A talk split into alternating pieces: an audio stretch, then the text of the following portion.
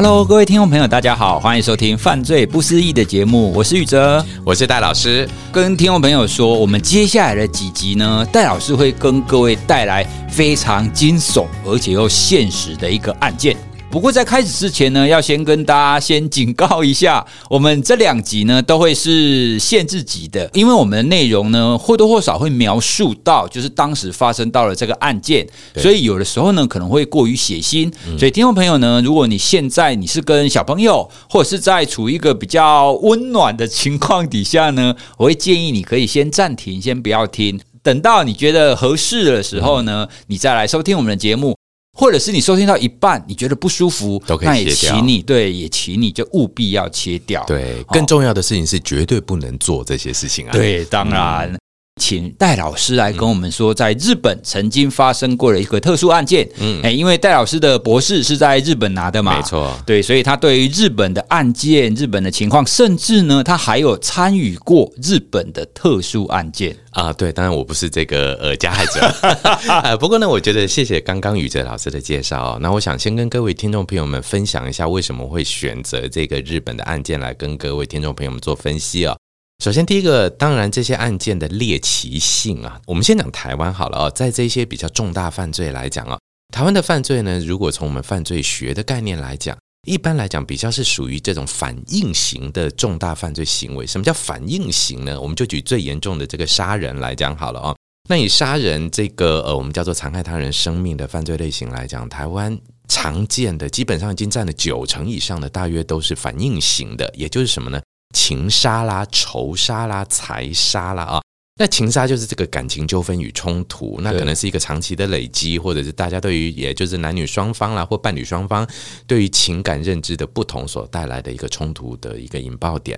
那仇杀这一定是接触过的，就仇嘛啊。那财杀呢，这个部分来讲就是属于金钱上的纠纷。所以情杀、仇杀、财杀大概已经占了九成多的情况之下，台湾其实比较少会去听到一些大家可能也许是小说上看过、日本漫画里看过的。我们举个例子来。讲，今天我们就要跟各位分享的这个叫做“快乐杀人”。快乐杀人，为了快乐而杀人，是那为了或者杀人真的快乐吗？这很奇怪耶，杀人是一件很恐怖的事情啊！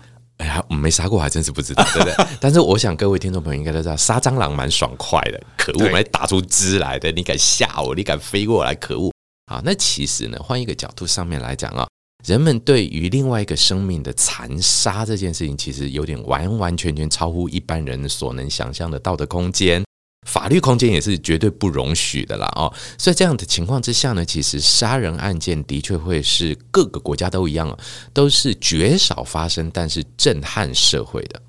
那当然，从日本的角度也一样，日本也不是每天都在快乐杀人啊，没那么快乐啦哦。但是换个角度上面来讲，日本的确发生过几件极端重大的这一种我们叫做呃快乐杀人啊，或者就是他的这个犯罪杀人的动机不明的这样的一个犯罪现象。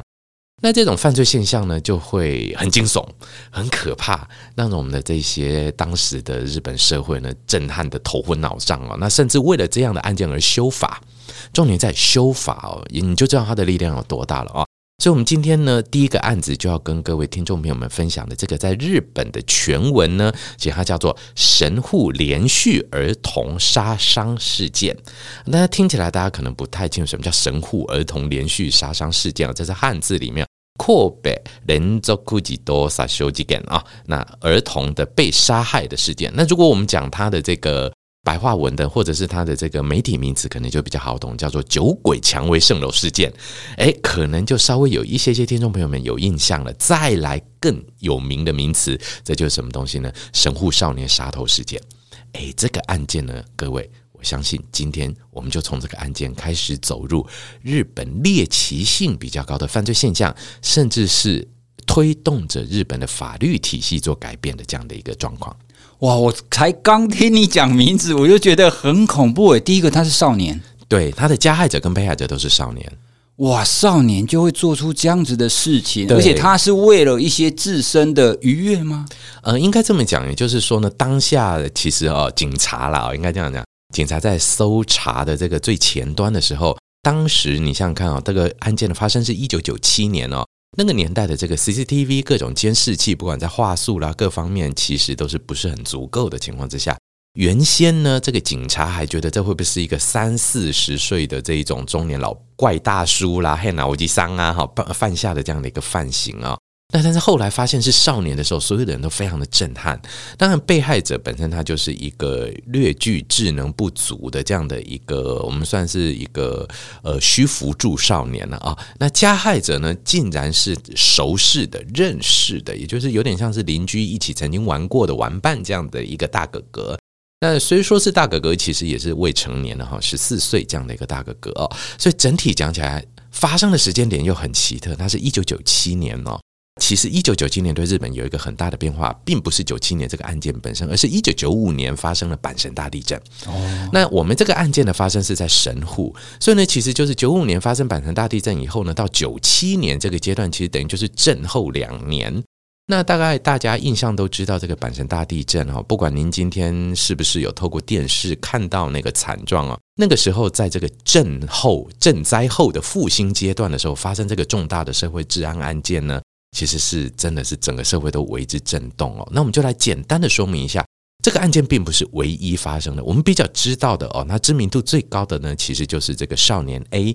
我们到目前还是称他为少年 A 啦啊，原因在哪里？因为这位少年就是加害者少年 A 啊，因为实在太有名了，所以日本之后所有的少年案件都没有少年 A 了，他变专有名词了。之后都是少年 R E U O 了，你知道吗？就不所以没有少年 B，对，因为没有少年 B 了，因为讲不出来，少年 A 实在太红了，你知道吗？啊。而且他自己呢，独立犯下的连串的案件，那我们就来讲一下他的连串的案件大概是怎么发生的哦。其实他大概是在一九九七年的年初哦，一二月左右就开始了哦。那当时呢，他是在神户市的须磨区哦，斯马格。那须磨区这个地方，各位如果上网去搜寻一下，它有点像是类似呃台北的天母啦，或大安区啦这种纯住宅的，那社经地位相对稍高的哦。那也就是说呢，的确，神户少年这位少年 A 呢，他本身来讲，出生的家庭的原生家庭状况，就像非常正常而普通的中上阶层家庭一样。父亲有不错的工作，收入也相对稳定。那母亲呢，也有不错的工作，相对稳定。然后呢，对小孩也照顾得很不错。那这位少年 A 呢，有一位弟弟，这个弟弟呢，跟哥哥之间呢，当然兄弟之间就不见得很亲密，但是也不会说是大吵大闹。那当然。呃，少年 A 呢，本身就有一些比较奇特的习惯，比方说他喜欢自己一个独处，从小呢他就相对来讲呢比较喜欢去呃，按照以前的说法叫做哎，他对于生物有兴趣，这是他的父母讲的啊，就他喜欢去看一些有关生物的书籍，后来才发现对生物有兴趣其实是一个美化的说法，其实他对于残害生命有兴趣。哇，对，那所谓的残害生命，我们就来思考。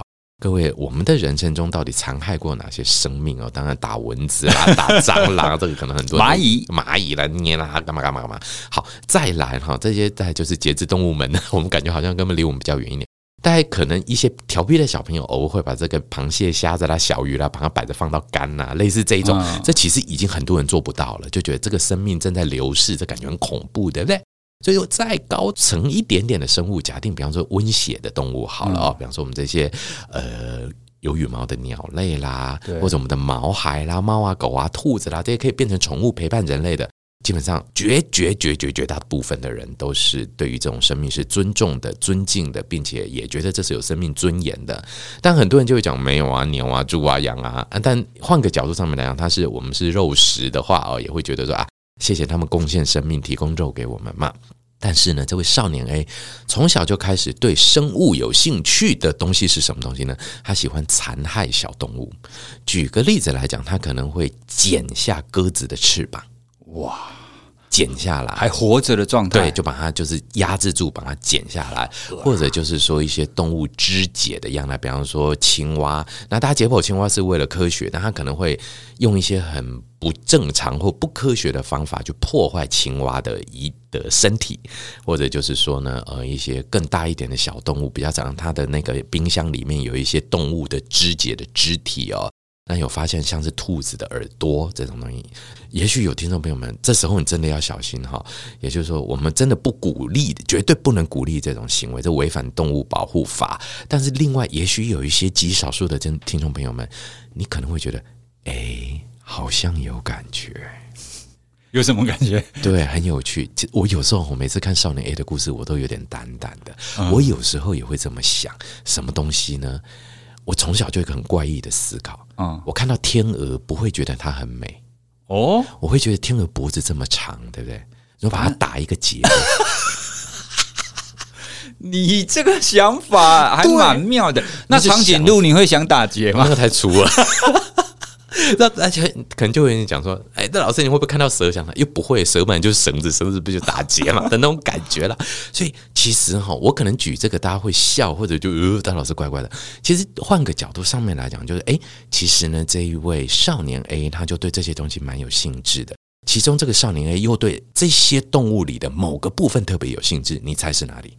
嗯，我刚刚其实讲的就是脖子，肢哦，脖子哦，反而不是肢体。他对脖子呢，他收集了非常多的这一些残害画面型的，我们叫做 R 级的漫画。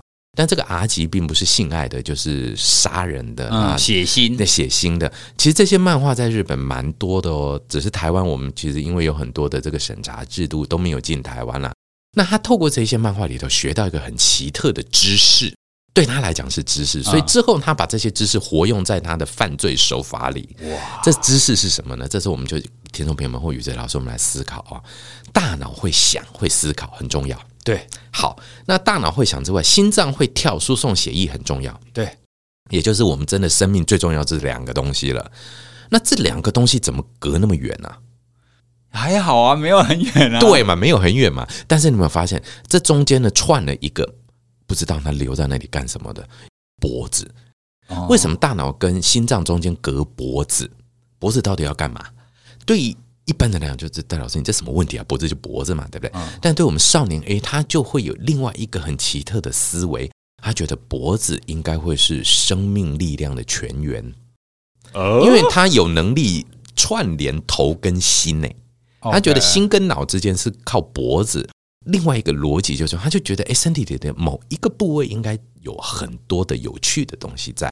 所以，其实，在他呃之后，警方搜集啊，在他家搜查的之后呢，看到很多他保留下来的这些他自己画的这种，呃，我们叫做剪图也好啦，或者他剪下来的这一些漫画图片哦，当时都用纸本的，他做了很多的笔记本，里面大概都是跟割头这个动作有关的。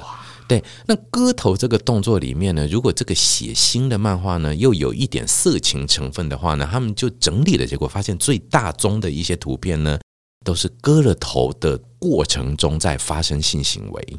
哇，对，就是说今天呢，可能有呃这种呃掐脖子，或者就是以刀去，但都是图片，这些都不是照片，因为这种真实的案件其实没有发生过，都是图片的。那这些图片就一而再再而三的在这些少年小少年 A 的心里呢，埋下了影像的记忆。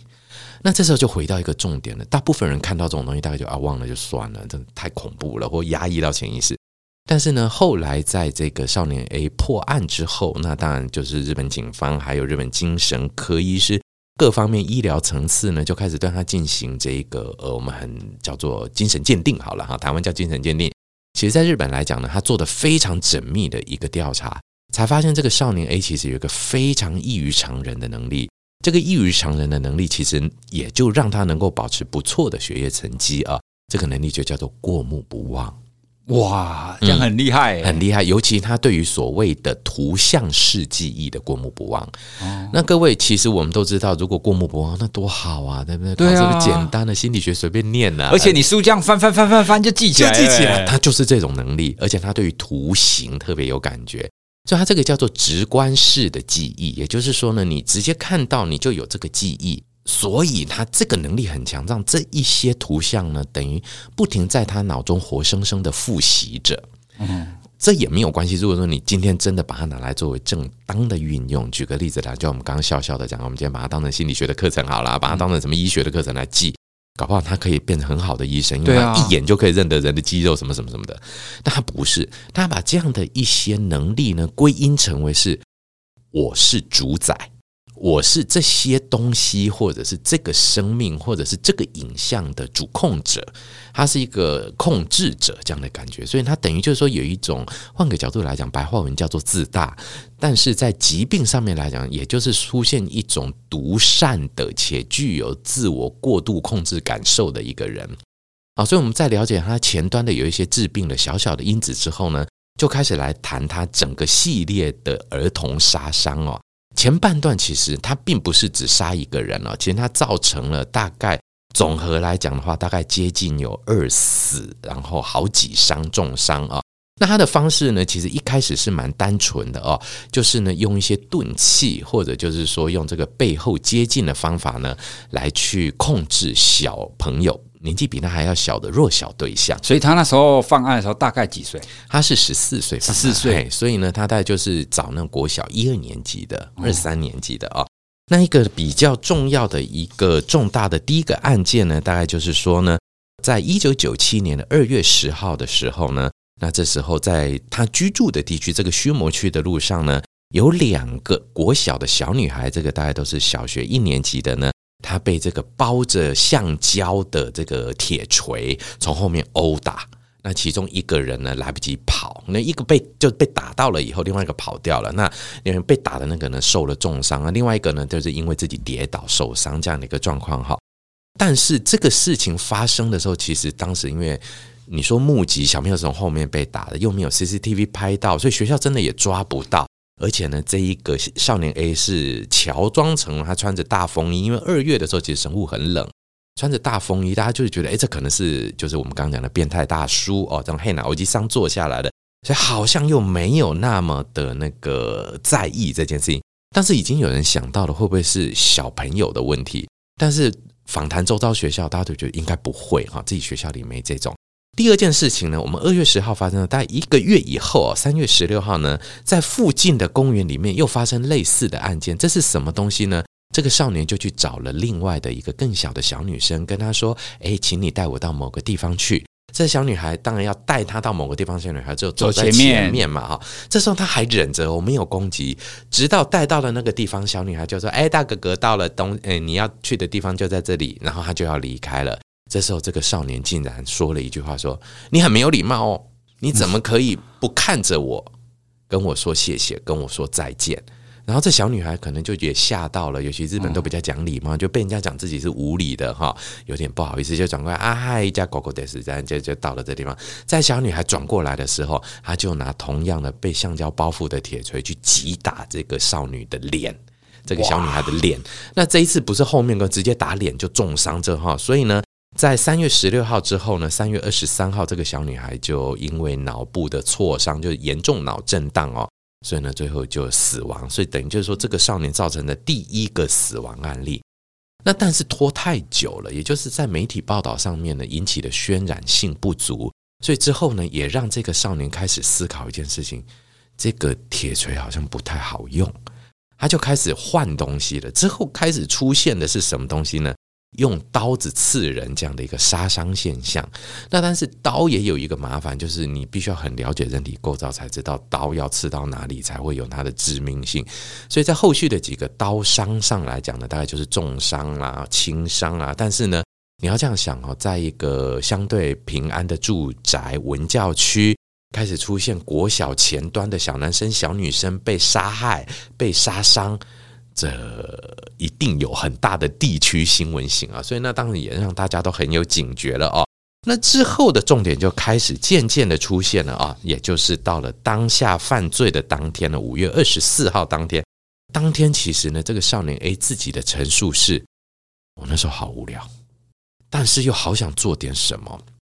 据他的陈述，其实他当时是想要有性的发泄，但是呢找不到，就是自己好像觉得就是那个性欲没有办法拉得很高，所以这时候他就做了一件事情，诶，如果杀人呢？嗯，诶，所以他整个早上都把自己沉浸在这个杀人能不能换来性高潮的幻想的这个情境里面。过了中午以后呢，他就自己骑着脚踏车呢，到四周去寻找适合的人，准备要来，哎，这个执执行他的这个杀人的感觉。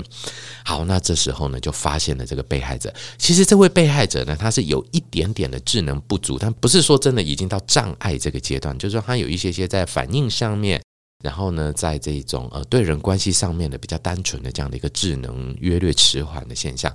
重点在哪里？少年 A 是认识他的，所以这两个人其实加害者、被害者是认识的，虽然不熟了哦，不是说呃很亲密的玩伴，但是打过照面，对，知道彼此也打过照面。所以第一件事情，你想想看哈，我今天是一个十岁的小朋友，我又约略有一点点智能的迟缓，又看到曾经玩在一起的大哥哥，大哥哥呢也笑眯眯的，而且之前大哥哥也对我不错，所有的一切都是无戒心的状态嘛啊，所以呢，这时候呢。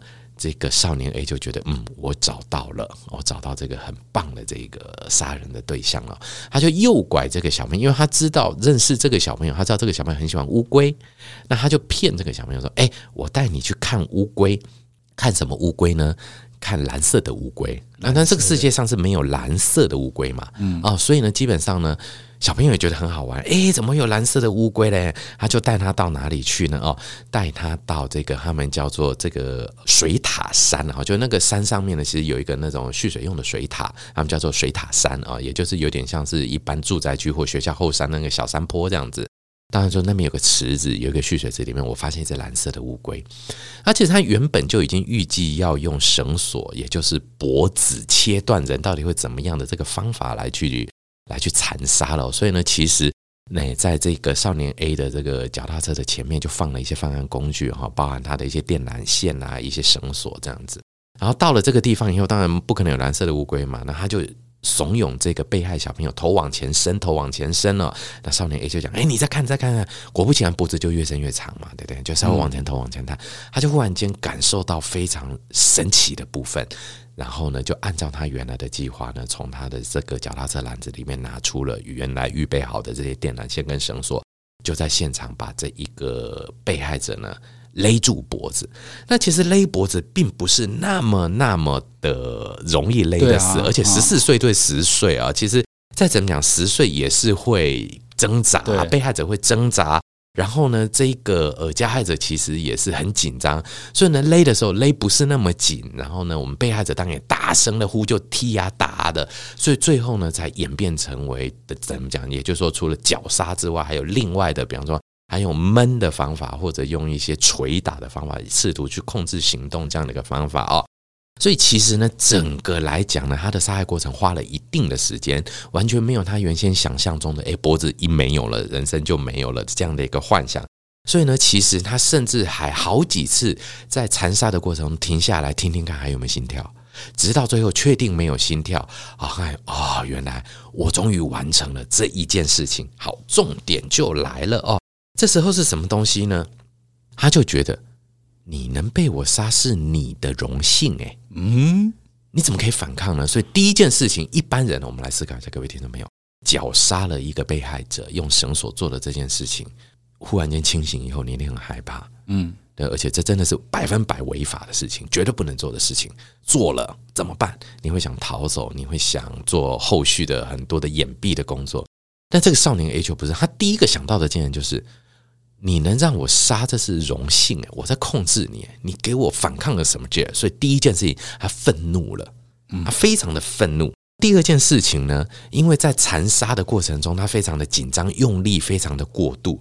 那这一种紧张真过度的愤怒反应呢，他竟然用另外一个方法来解释，他觉得这真是无上的快乐。哦，所以呢，才会变成这个名称，这样一个犯罪现象呢。后世给他一个名字，叫做“快乐杀人”。哇，对，那他他解释的其实倒不见得是快乐，而是一个 arousal 激起来。如果我们心理学来讲，它是 arousal，但他的 arousal 解释成为是快乐的现象。他之后呢，就开始去合理化自己的这个快乐来源。他就觉得啊，原来杀人这么满足啊，这么快乐啊！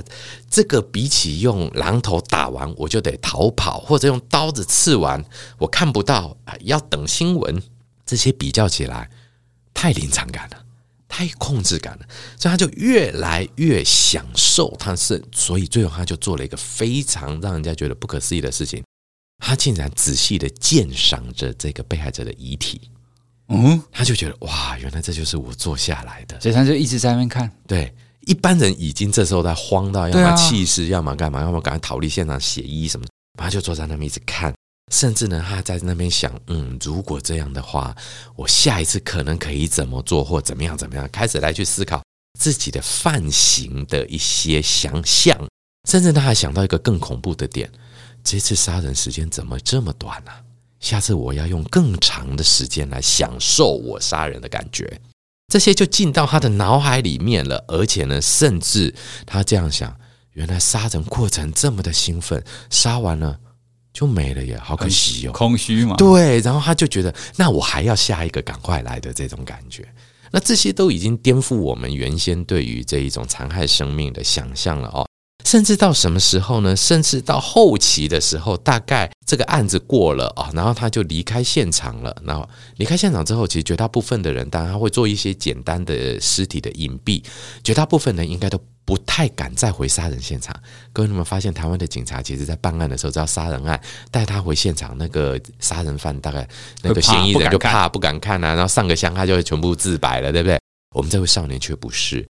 少年 A 呢，甚至在之后呢，又难以忘记我们刚刚有讲过，他有这个直观式记忆的能力。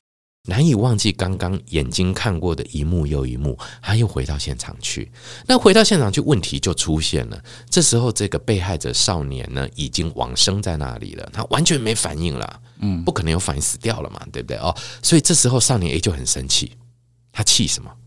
你怎么没有活过来让我再杀？嗯，这个对，这非常任性的一个发言，而且呢，他会觉得就是说。你怎么搞的？我叫你往这个动作，你都不会，你就会倒下来，你会歪过来干嘛？所以他就开始做遗体加工。什么叫遗体加工呢？他就觉得这个少年死的时候，因为他是被绞杀的，所以舌头外凸，所以他有一些这个涨红的现象。所以他竟然呢，把这个少年用那种利剪花园剪啊，把这个被害少年的嘴巴剪开来，剪到耳朵两边，有点像那个恐怖片的小丑那个，把他的嘴巴剪得很大。然后用夹子把它夹起来，看起来好像是笑脸一样。甚至呢，他去殴打这个被害少年的这个头颅，在这个过程中，这个被害少年就好像会动一样。他觉得，哎、欸，你看吧，你还是会动啊！啊，你不要再再糊弄我啦的那种感觉。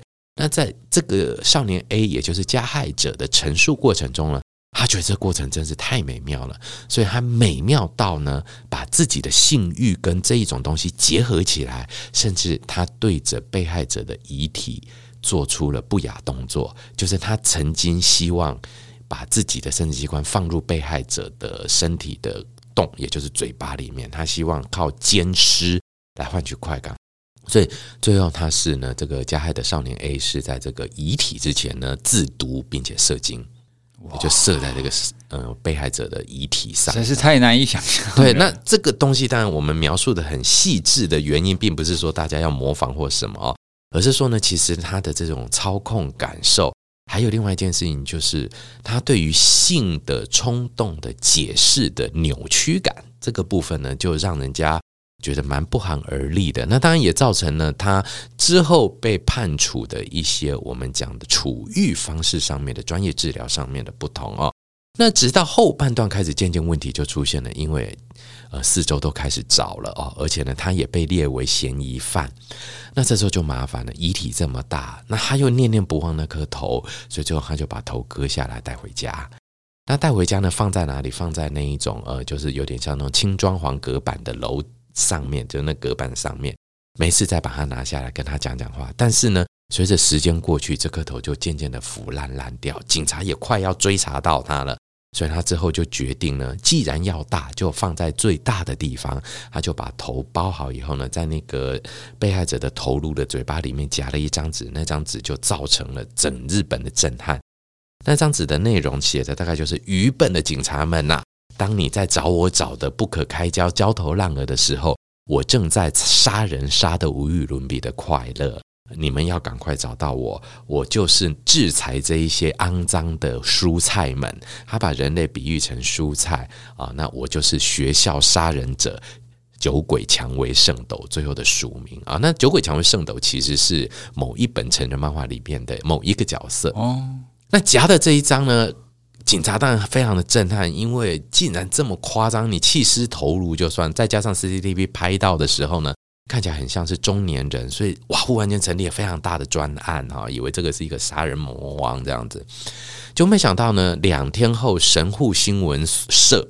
神户新闻社的社长又收到了另外一个也是这种的威胁性挑衅的信件，也就是说，你们快来找我吧，媒体们，你们都报错了，什么什么的。好，这两封呢对了笔迹，结果忽然间发现一件事情，里面错字百出，而且里面写错的那几个字呢，那几个汉字。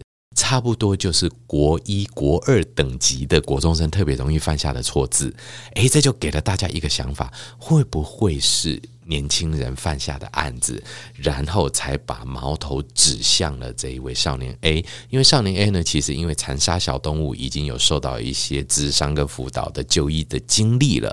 之后呢，当警察到家里的时候，爸爸妈妈就是少年 A 的父母还搞不清楚逻辑的时候。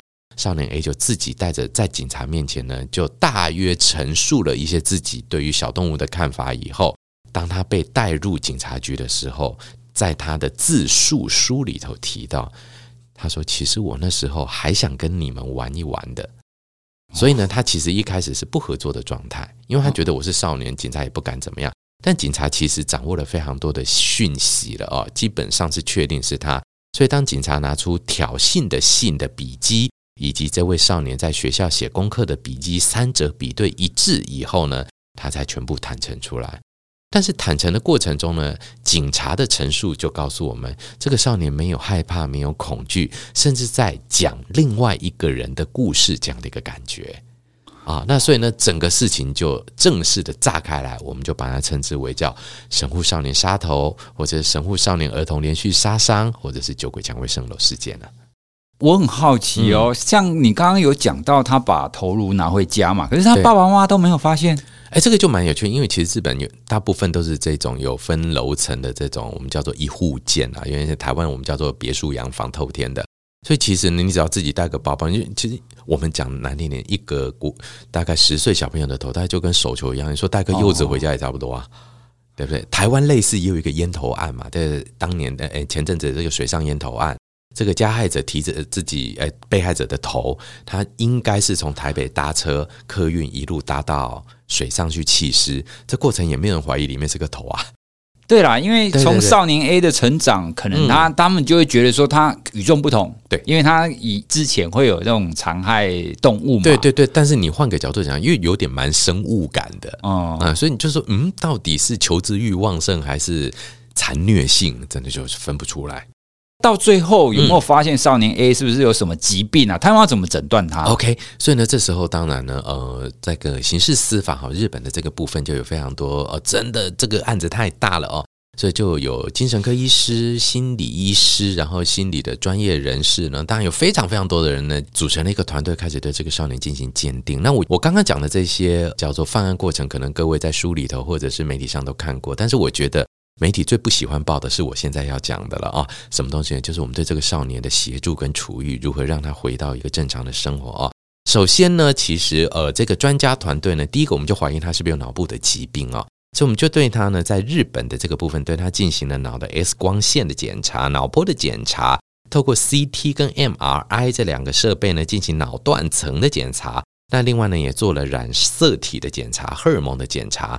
所以呢，在脑神经生理的基础部分是毫无异常的，这是第一点。所以他排除了生理疾病啊。第二件部分呢，心理学家、精神科医师、临床科医师进来以后呢，发现他当时呢是没有精神疾患的，犯案的时候意识状态是清楚的，而且他拥有比相同年龄层略高的知识能力，也就是相对来讲，他的知能是不错的，比较高高一点的啊。那另外呢，我们还想要了解是不是有解离性人格，以避免他今天是另外的人格犯下。因为我们都知道解离性人格 A、B 之间不认识嘛，哦，啊，所以呢，他发现呢，在犯案的当下就急性期的时候呢，也无法确定他是有解离性人格的存在啊。那此外呢，也没有持续性的解离性人格或解离性障碍的存在，所以也排除。好，那怎么办呢？既然不是人格，又不是脑神经疾病，又不是精神状态，好，这时候另外一个儿童发展心理学家就进来了。那我们都知道，一个十四岁的少年，真的就是这个青春期的最热情的年代了，这是哈。也就是说，真的是变换最快的时候。那这段时间呢，他的性冲动的导正就很重要。如何把性冲动导向正常的性需求啊？那绝绝绝绝绝大部分的人都是啊，渐渐渐的，就是往不管你是异性还是同性，就是你有自己的性取向的嗜好以后，你就会往你的性取向的对象去追寻。那但是这一个呢，少年 A 问题就出现，他把自己的性冲动的性欲这种激起的 arousal 跟什么结合了呢？跟攻击的感受结合。哇，对，所以很奇特的，就比方说我们现在性的这个性欲激起的时候，我们会去找对象去。进行人与人的连接，但是他的连接却是我性欲起来的时候，我会去攻击别人，他的 connection 出错了。嗯哼，所以呢，当他当我们知道年轻人这种血气方刚的年代，很容易会有这 sex 的 arousal，所以这个 arousal 一起来，我就去 attack，我就去攻击，这是第一个他被诊断出来有问题的。那这样子的呢，各位你就知道我性。是 arousal 的状态，攻击也是 arousal 的状态，这两件事情不就都是激起加激起？嗯，那相乘的结果呢？这两个东西就螺旋状的增强了彼此，也就是在攻击的过程中，性欲越来越强烈，在性欲越来越强烈的过程中，我就越来越想攻击。那这两件事情其实攻击换另外一个角度，虐待的感受就被它归因出来了。那这个东西就是外在环境进来的，比方说他的那一些。图像式记忆里面的不良的漫画图片等等的，那让他连接起来，他觉得，哎，你看看，有人可以透过把别人的脖子砍掉达到性高潮，maybe 三炮我也可以哦，这样子的一个残虐性的螺旋在他心中就结合了，再加上刚刚讲过的他过目不忘，再加上他对于自己的肯定感受不足，因为虽然说他其实表现都一直不错了啊，但是。十几岁的青少年难免会有这种自我的这种漂浮的现象啊，再加上他缺乏同理心，然后呢，加上他一开始都没有被抓到，比方说用。那个榔头敲人、铁锤敲人，这些都没有，所以一而再、再而三的都增强了，让他走到最后一条路上面去。所以其实呢，后续的诊断过程是媒体不讲的，但是非常细致的。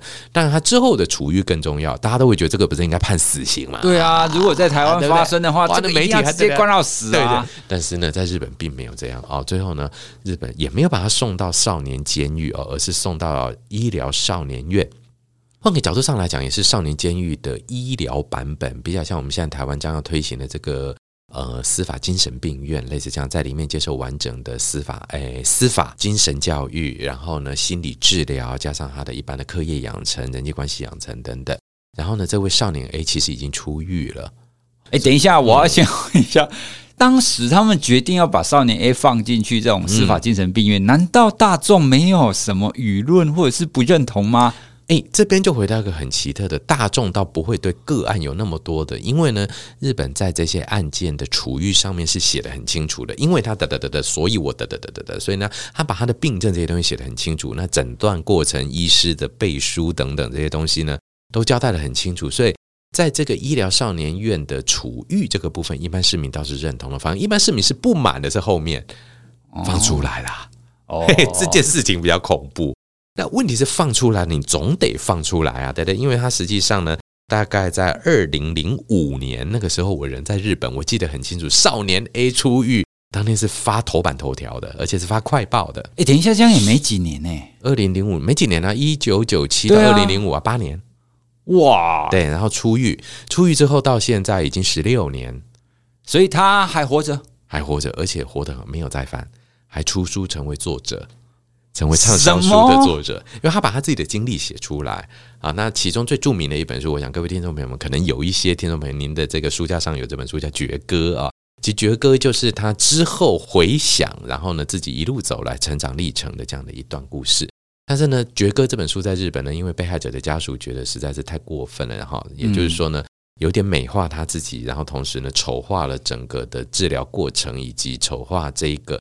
以及扭曲了这个案件发生本质的这样的一个呃陈述，所以呢，在日本现在是禁止出版，但台湾好像还是有些人有的曾经出版过，然后好像应该有些听众朋友们，您的家里是有这本书的。那我会觉得我自己看过这本书，我是觉得觉得的确里面蛮多的这种负能量的。哦，那但是负能量之余，我们从犯罪防治的角度上面来看的话，台湾准备好接受这一种快乐杀人的出现了没有？其实我们换个角度讲，郑捷案。的确也有这种神户少年杀头案的这种我们叫里程碑型的哦，当然这里程碑不是好的。也就是说呢，其实神户少年杀头事件之后呢，日本开始在思考这种特异性、猎奇性很高的犯罪现象之外，更重要的就是呃，少年犯罪要不要往下延伸，给少年更严厉的处罚啊？所以呢，其实也就造成了新的这个少年法体系啊，严罚化的少年法体系在日本就成型了。那当然呢，日本到目前为止的确还是对于少年采取一个比起之前、之前比起这个案件之前还要更严格的观点来做管理。嗯，其实日本在管理这个观念之外呢，有更多的关于它的矫正跟发展的协助，以及对于他社会复归啊。举个例子来讲，像少年 A 要复归的时候，其实啊，我们有得到一些资料，都知道日本真的花了很大的心思。我们都知道他是神户人。神户在关西地方，也就是关西地方的朋友们呢，他讲日文会有一个特殊的腔调，叫关西腔。那关西腔呢，细分又分京都腔、大阪腔、神户腔，所以他是神户人，就有神户腔。那神户腔的所及范围，大概会影响到的，在就兵库县，就神户所在的那个县之外呢，周遭一些些相对文化的强度比较弱的县，也会讲一些神户腔啊。所以呢，其实这时候就请问一下哦，神户少年 A 出狱变成神户成人 A 吗？那神户不吓死啊，对不对？哦，所以当然大家就知道他不可能回得到神户这个地方在生活了。所以其实，在他的复归的时候，做了很多的调查。调查什么东西？你这样想，如果我们给他送到一个荒凉小岛，那自生自灭也不是办法。送到一个人口太少的地方，左邻右舍都认识啊。比方说，我们今天送到送到金门马祖好了，那么左邻右舍你是谁啊？还、哎、少年 A 啊，你也很恐怖，对不对？所以怎么办呢？他们就调查，大约送到一个二十五万人到三十万人左右的一个中型城市。这个城市有一定程度的外来人口跟一定程度的工商的交流，而不是单纯农业，农业比较稳定啊。嗯、所以也就是说呢，这个城市是足以容忍一个不认识的人住进来，另外又要约略听得懂，而且会用神户腔，那对神户又相对理解，但是离神户有距离，然后他就选到了一个地方四国，四国在神户的对面，它是离了个海。所以呢，神户枪在四国又能连接，所以其实他之后放出来的时候，一开始的社会复归场域，他们做了这么多的调查，你想，哇！所以他们并不是说好，你现在可以出狱了，你就走了，对，回家睡午觉这样，而而是他们去调查研究以后发现，哎，这里是最好的，所以他规定他只能在那里生活。一开始在关护阶段的时候，哦，对，然后要定期报道嘛，甚至有关护人陪同他进行社会适应。听起来他们真的很用心，日本真的很用心，因为在后面的这一块，对，因为富贵这一个本来就是降低再犯最重要、最重要的一个做法。对，因为呢，其实以目前我们来讲的话，我们的收容人当然出来也有后追，我们也是执行很多的社会福利的制度，但是能不能这么克制化的精致，就是我们的目标。尤其对于这些指标性案件，我们换个角度上面来讲，台湾其实不久的未来就要经验到，比方说像是这个嘉义杀警案，虽然它是十七年。对，但是搞不好也许七，呃，也许十年、十一二年，他要出狱的时候，他要回哪里？对，那或者我们虽然现在看到有很多的无期徒刑，但无期徒刑其实三十几年后他是会出狱的哦。那他要去哪里？嗯，这些我们都没有帮他们想的话，问题会蛮大的。现在社会大众有很大的一块在讨论这些精神疾患，他们如果犯犯下重罪以后，嗯、大家都最担心或者是大家最不喜欢的是，好，那你如果没有判死刑的话，万一他出来再伤害我们怎么办？没错，那因为我们很多人都会觉得说，这些人呃，举个例子来讲，恶性难改啦；举个例子来讲，自我控制很差啦，这绝对会是他的天生弱点。但是环境能不能够做到更好的保护，或者是预防，甚至是另外一个角度讲。情报公开，我们可不可以让这些人的情报适度的公开，让一般市民知道的？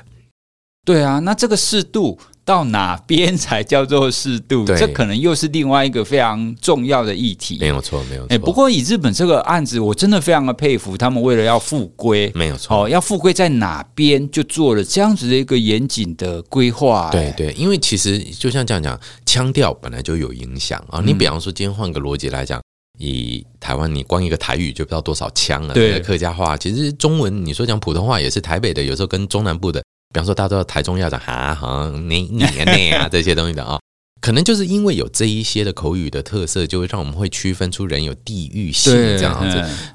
等于也就是，如果我们能够多协助他到这一边，会不会他的适应会更好？那果不其然，你看，二零零五年出了这个医疗少年院之后哦，到现在十六年来讲，这位少年 A 已经是成人 A 了哦。嗯，也就是说，他一九九七年的时候是十四岁嘛，所以到现在应该算是觉得呃，够接近三十几岁了啊、哦。嗯、呃，是一个稳定的状态。虽然它是一个非常特殊的一个案件，不过到后面啊，我的确非常佩服日本他们在矫正跟最后在复归的这个规划。对对对对，嗯、那这。感觉起来，这个案件如果发生在台湾的话，可能大家都会觉得说，啊，这个一定要死刑。哎，不对，因为他是少年，对未成年，他绝对不会死刑嘛。嗯、那所以他一定将来他一定会再出来。那出来的话，我们是不是可以像日本这样子有一个很缜密的规划？嗯、哦，那这的确也是我们可以先想起来放的啦。对，不过换个角度上面来讲，最后我们倒是也有一个很有趣的要跟各位分享的，就是说。其实日本的社会也不是那么的包容啦。在这个案件发生之后，这个少年 A 的家庭呢也被周遭排挤，他们也搬离了神户。就少年 A 的弟弟好像如果没记错的话，最后自杀，因为他背不住自己的哥哥的这个重大的案件。所以呢，其实我们之前不是有部片子叫《我们与恶的距离》吗？某一些影子上有少年 A 的案子的。这种案件听起来，它一定是牵连非常的广。对对对对。哎，那我我们从这样子的案件，除了可以知道说，哎，原来真的有非常少数、非常特殊的情况会发生这样子一个心理状态的改变。是。是同时，我们也非常可以算是佩服吗？我就觉得有点尊敬啊，日本他们司法，他们。所以我觉得我们可以去思呃，去想象，或者就是说，其实可以模仿一下他们的做法。我觉得这是值得去学习的部分，尤其在这个。特殊案件，如果他真的非得回社会的话，你就不可能放着社会完全毫无防备嘛？对啊，嗯嗯。嗯好，那我们今天呢，来跟各位分享这个非常特殊的少年 A 的案件。是，那其实呢，也并不是单纯是想要让大家知道有多猎奇。嗯，重点仍然是后面，我们希望借由这样子的个案来跟大家分享。其实日本他们在整个司法上，他们在整个调查上，跟最后复归的处遇上，他们做了什么样子的设计？没有错，而让这么奇特的一个少年 A，他可以在社会上好好的过活，好好的。活活下去。那我们今天呢，这一集就跟大家介绍到这边。那希望呢，借由这样子的案件，可以让大家对于司法以及复归等等的有更多的了解。那我们之后呢，也会再跟大家介绍其他比较奇特的案件。哎，对了，戴教授他即将要有一个新节目哦。哦对，对我们来戴，请戴教授来跟大家介绍一下。好，各位听众朋友，大家好。其实呢，戴老师除了在哇塞心理学上面呢，我们用声音跟各位见面之外呢，其实我们老师还是有。一些不一样的一些管道哦，那希望能够透过更多的声音的这些媒介呢，跟各位在空中相见。那老师的新节目呢，在十月二十六号哦，会在这个静好听这个 APP 哦，镜子的镜，很好听的这个好听，静好听的这个 APP，各位可以下载。那老师的节目呢，新的名称叫做《犯罪心理学大解析》第二季。那有第二季的意思，就其实本来就有第一季。对，对，所以各位有兴趣的话呢。那在那个部分呢，我们是一个知识好好玩的系列。整个系列的过程呢，会偏向于犯罪心理学的知识的介绍。那犯罪心理学理论，甚至犯罪心理学呢，在这个理论个案实物结合部分的一些更有趣的一些案例，跟各位分享。那但猎奇性上面呢，保证是哇塞心理学这里呢，我们全部保留给他。对，因为在这一个平台上面呢，是非常自由，而且呢，真的我们可以有非常多不一样的意见来跟大家做交流哦。所以呢，两边都欢迎各位呢，真的可以，我们持续追踪。对，所以我们也会把戴老师的节目连接放在我们的资讯栏。那请大家听完之后呢，务必要去追踪戴老师的新节目哦。谢谢。好，那我们今天就跟大家聊到这边。那我们下一集呢，请敬请期待，我们还会有更特殊的一个案件来跟大家分享。好，拜拜，拜拜。